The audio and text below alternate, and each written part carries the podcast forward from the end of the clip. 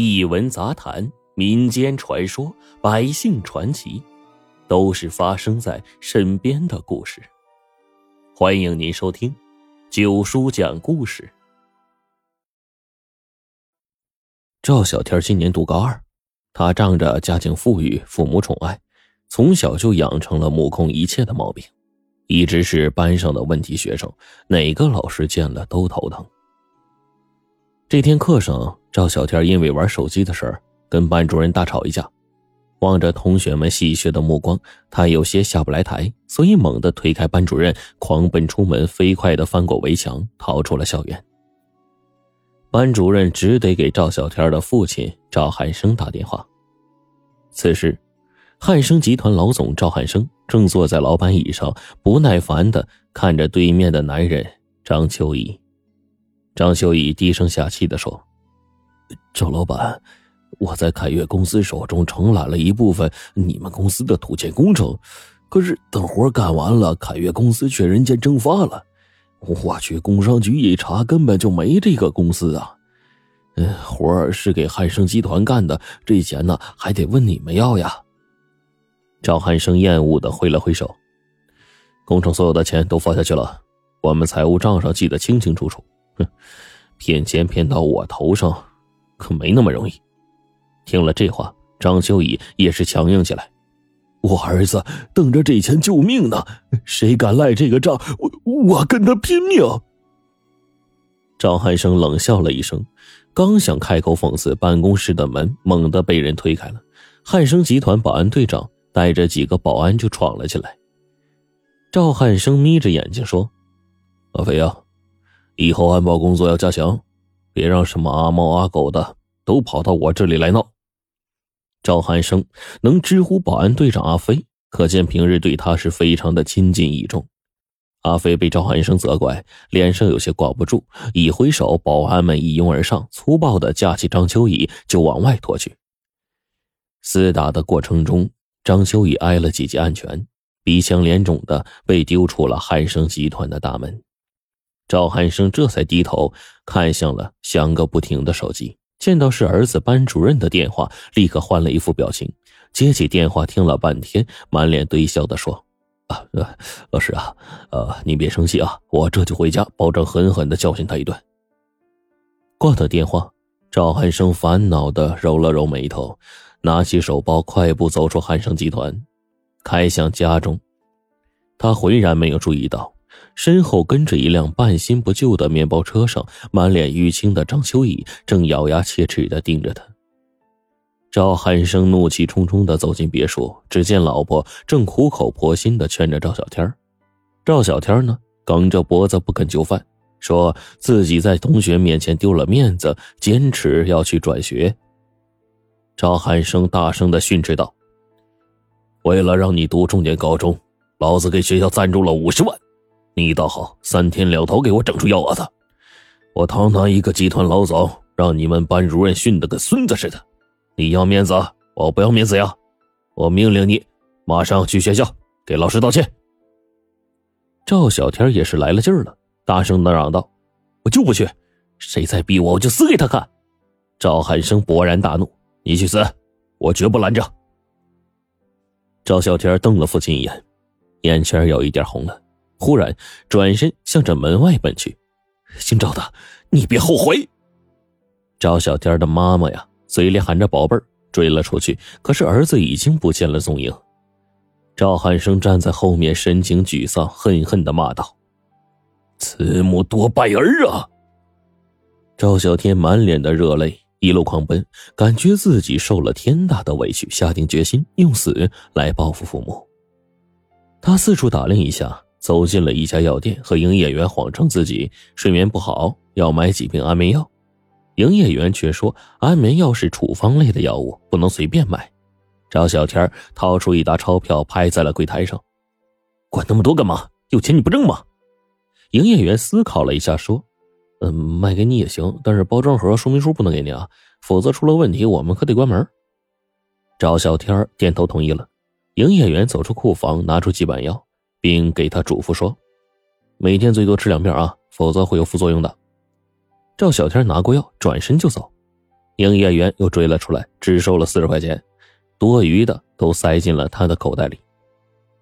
天色渐渐的暗了下来，赵小天乘坐出租车来到了北山，将一张百元大钞扔在座位上，向着人迹罕至的林中走去。他拿起响个不停的手机看了看，脸上露出了残忍的笑容，用力的点了拒接。赵小天身后不远处，赫然是一路跟来的张秋怡。他手里拎着工具包，鬼鬼祟祟的躲着，心中就在暗暗纳闷呢。这赵汉生的儿子简直就像是在配合自己一样，哪儿人少往哪儿走。这要是不绑他的话呀，天理难容。走到山上，赵小天坐上了围栏，前面是一个十多米深的一道深沟。他终于接通了响个不停的手机，冷冷的说：“你们等着给我收尸吧。”说完。他迅速按下了关机键，然后红着眼眶掏出了药片，挤出来几粒，含着矿泉水就吞了下去。接着又挤出了几粒，继续往嘴里塞。张秋雨早已经掏出了胶带绳子，还，正躲在暗处，心中天人交战呢。但是眼前这一幕，他忽然反应过来，扔下手中的东西，一个箭步就窜了上去，一把夺下赵小天手里的药。赵小天也是吓了一跳啊！张秋怡牢牢抓住他的手，和声细语的劝道：“孩子，你先过来，有啥想不开的，跟跟叔叔说啊！”赵小天拼命挣扎着，大声嚷道：“你谁呀？你放开我！”他力气大，一挣之下，张秋怡猝不及防，竟然一个踉跄，栽过了栏杆，两个人抱在一起，就向前面的深沟滚去了。张秋怡是眼疾手快，猛地抓住一棵松树，两人惊险的停在了深沟边上。赵小天还不消停，激烈反抗。张秋怡一怒之下腾出手来，狠狠扇了他两个耳光，然后粗暴的将他拖到栏杆前，扔麻袋似的把他给扔了过去，大声骂道：“这不识好歹的东西，差点拖着我一起死！再闹腾我还揍你！”赵小天爬起身子，抬起腿就想走。张秋怡早有防备，越过栏杆，伸腿就把他绊倒在地上，单膝就压了上去。赵小天扯着嗓子大声喊道：“救命！救命啊！”张秋怡被气笑了，对着他后脑勺又是来了一巴掌：“你你都不想活了，你喊什么救命啊？”赵小天一时语塞，那竟然无话可说了。张秋雨拉起赵小天，推推搡搡的出了树林，来到了自己的面包车前。把他推上了副驾驶座，就说：“走，送你回家。”哎，赵小天顿时不配合了，挣扎着就想下车。你要是送我回家，我还去死。张秋怡撇了撇嘴：“那我管不着，反正我不能让你死在我跟前。”赵小天眼珠子一转：“那我去告诉警察，说你绑架我。”哎张秋雨这一哆嗦呀，狠狠的关上了门，咬牙切齿的说：“有其父必有其子，够歹毒的呀！”老子今天还就真绑架你了。说完，就把赵小天五花大绑起来。窗外是漆黑的一片，车子颠簸的很厉害，越走越偏僻，终于在一个院子前停了下来。张秋雨拉着赵小天下车，撕下他脸上的胶带，走进了园中。推门进屋，灯下有个少年正在学习。闻声抬起头，吃惊的问：“爸，他是谁呀？”你脸怎么了呀？张秋怡摆了摆手，哎，没事这小子想自杀，我死活劝不听啊，只好把他绑起来了。少年就是张秋怡的儿子，名字叫做张欣彤。他愣了一下，起身去厨房端做好的饭菜。张秀仪解开赵小天身上的绳子，然后自顾自的去洗手了。赵小天试探着向门口迈了两步，回头却发现张秋雨竟然毫无反应。便虚张声势的喊道：“我可跑了呀！”张秋雨挥了挥手：“不送，这里是显明村，你要打车的话，跟司机说清楚位置啊。”赵小天失望的说：“哪哪有你这么绑架的呀？一点都不刺激。”张秋雨坐在桌前，端起饭碗来说：“我已经仁至义尽了，想死你就死去啊！我们这山上有狼啊，你连药都省了。”提到药。张秋怡从兜里掏出抢来的两板药片，仔细看了看，然后哈哈大笑：“ 哎呀，有钱人家孩子就是会玩啊！拿健胃消食片吓唬人呢？谁吓唬人了？”赵小天夺过张秋雨手中的药，定睛一看，是气得大骂道：“记上！”张欣彤又端来两碗饭，过来一起吃吧，尝尝我的手艺。赵小天还想端着架子呢，可是不知道是不是健胃消食片的效果，觉得桌子上的饭菜也是格外的诱人呢，肚子也不争气的咕咕叫。赵小天难为情的嘟囔一句：“我我给钱。”张欣彤笑了笑，拉着他坐下来一起吃了起来。吃过饭，张秀宇让儿子继续学习，自己刷碗。赵小天百无聊赖的躺在炕上，想玩手机。又怕开机后啊被父母找到，张欣彤这个时候被一道题给难住了，咬着笔皱眉苦苦思索，半天也没有进展，苦恼的在那嘀咕着：“这这算了两遍，怎么结果不一样啊？”你之前休了两年学，最近呢这俩月又没去学校，哈，自学成这样已经不错了呀。张秋怡安慰着，忽然想起了什么，扭头问着赵小天小赵啊，你读高几了呀？赵小天随口回答：“高二。”嗯，你怎么知道我姓高？张秋怡敷衍道：“猜的，高一的题你会做吧？哎，帮俺家欣桐指点指点呗。”赵小天狐疑的看了他一眼，凑到张欣桐旁边看题，神情也是渐渐的变得尴尬了。儿子呀，城里读高二的孩子呀都不会，嘿 嘿，咱不丢人啊。张秋怡嘲笑道：“赵小天是红着脸反驳：‘谁谁说我不会啊？就是时间长了有点忘了。这你这这有啥呀？’嗯。”灯光下，两个孩子的脑袋挨在了一起，共同研究起来。此时，赵汉生夫妇急得如同热锅上的蚂蚁。他们报了案，但是因为失踪不到四十八小时，不够立案条件，公安局啊只能通知各辖区派出所加以留意。学校得知情况后，也发动人手到各个网吧、宾馆去寻找，可是最终一无所获。无奈之下，赵汉生联系了电视台和出租车公司，滚动播放寻人启事，并承诺提供线索者给予十万元的奖励。做完这一切之后，赵汉生也只能和老婆坐在家里等消息了。老婆哽咽着说：“我们已经弄丢了一个孩子，小天可不能再出事啊！”张汉生闻言一愣，垂下头，不说话了。正在两人火急火燎的时候，赵汉生的电话忽然响了，来电显示是一组奇怪的号码，对方是用网络电话打过来的。赵汉生接通了电话，一个明显用了变声器的声音传了出来：“是赵总吗？我知道你儿子在哪儿，我听说有十万块的奖金。啊，对对对，见到我孩子立马给。”赵汉生激动的跳了起来，忙不迭的说：“电话那头的人嗯了一声，嗯，这样，你带上钱，开车到清水湖附近，先把钱给我，我带你去找他。那这小子情绪不对，我悄悄跟着呢，来晚了别出事赵汉生赶忙答应下来，挂断电话，立刻让老婆去保险柜拿钱，自己联系阿飞，想让他陪自己一同前往。谁知道手机却显示无法接通。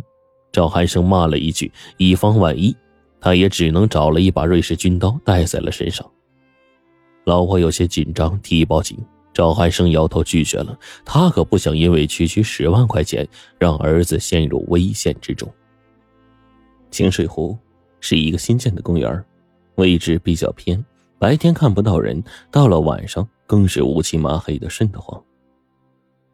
赵汉生按照电话里的约定等在了湖边。很快，一个蒙着面的人出现在他面前，赵汉生更加警惕了，但按耐不住寻找儿子的迫切心情，开门见山的就问：“我孩子呢？”蒙面人看向他手中的提包，压低声音，皮笑肉不笑的说：“嗯，说好了先给钱。”赵汉生确实很谨慎，这点钱不够我两天挣的，你放心。见到孩子肯定给你。蒙面人一听愣了，忽然狞笑道：“财神爷上门，得好好招待呀。”赵汉生察觉到了危险，立刻掏出了瑞士军刀，却不想蒙面人举起瓶子按了几下，一股辛辣的烟雾就喷了出来。赵海生顿时感觉整张脸都着了火，鼻涕眼泪纷纷流了出来，什么也看不见。天色微明，显明村里响起了此起彼伏的鸡叫声。赵小天在火炕上睁开眼睛，发现张新彤已经在桌前学习了，张秋怡也做好了早餐。见到赵小天醒了，便喊起他来洗漱吃饭。赵小天此时已经混熟了，不客气的坐在桌前，边吃边说：“啊，谢谢谢谢啊！哎，对了，哎，张新彤。”你没妈妈呢，咋就你们爷俩？张欣彤抿嘴一笑，都怪我爸，到现在还是光棍一条。赵小天是惊讶极了，啊，这不科学啊！我我我是我爸爸捡来的。张欣彤说：“我先天性心脏瓣膜闭合不严，产品质量严重不合格，被厂家扔到垃圾堆里。我爸一看，哎，这孩子挺好玩的，就把我给捡回来了。结果倒好，哎呀。”为了攒钱给我治病啊，吓跑无数美女了，搞得我现在都没享受过母爱呢。赵小天是满脸同情的看着他，那你可真够倒霉的。哎，我怎么看你一点不难过呀？张欣彤笑了笑说：“ 我我虽然身体不好，但是我老爸对我特别好，在学校里同学老师也非常喜欢我。我努力学习，嗯，用知识改变命运，将来啊，让我老爸过上好日子。”嗯，我目标明确，人格健全，干嘛要难过呀？赵小天是竖起了大拇指啊！哎呦，哎，你这一套一套的都能上电视了呀？不是，那你的病咋办呢？我这儿有几万块钱私房钱，哎，哥们一张，等我回去取回来呀，我赞助你。一旁的张秋雨放下了碗，感慨的说：“哎呀，你这孩子心眼还不赖啊，比你爹强多了。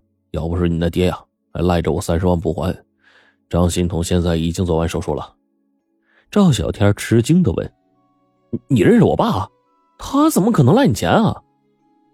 张秋雨是说漏了嘴，但是讲到这儿了呢，哎，没必要隐瞒了，直接呀，竹筒倒豆子般就把前因后果啊都给讲了一遍。赵小天呆了半天，坚定的说：“嗯，对不起啊，这钱我一定替你要回来。”说完，他就打开手机。试图联系他父亲，却发现电话打不通。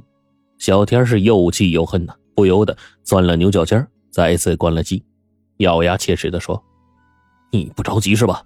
那咱就耗着。”张秋怡拿起外套，边走边说：“你们父子俩都有脾气，还是我亲自跟你爹说几声吧。”赵小天听着面包车远去的声音，还在嘴硬呢：“就算你来接我，我也不会去。”另外一边，小天妈妈发现老公一夜未归，知道他肯定是出事了，连忙就报了警。此时，他终于接到了那蒙面人的电话。蒙面人说赵海生就在他手上，让小天妈妈两天之内准备好三百万，等待下一步的指示，然后就挂了电话。因为通话时间太短，警方无法锁定蒙面人的位置。刑警队长和小天妈妈商量之后，让他。先从公司财务紧急调拨出三百万的现金，做好了周密部署，就等着绑匪来电话了。感谢您的收听，您的点赞和评论是我持续创作的最大动力。悄悄告诉你，锁屏状态也可以点赞哦，快去试试吧。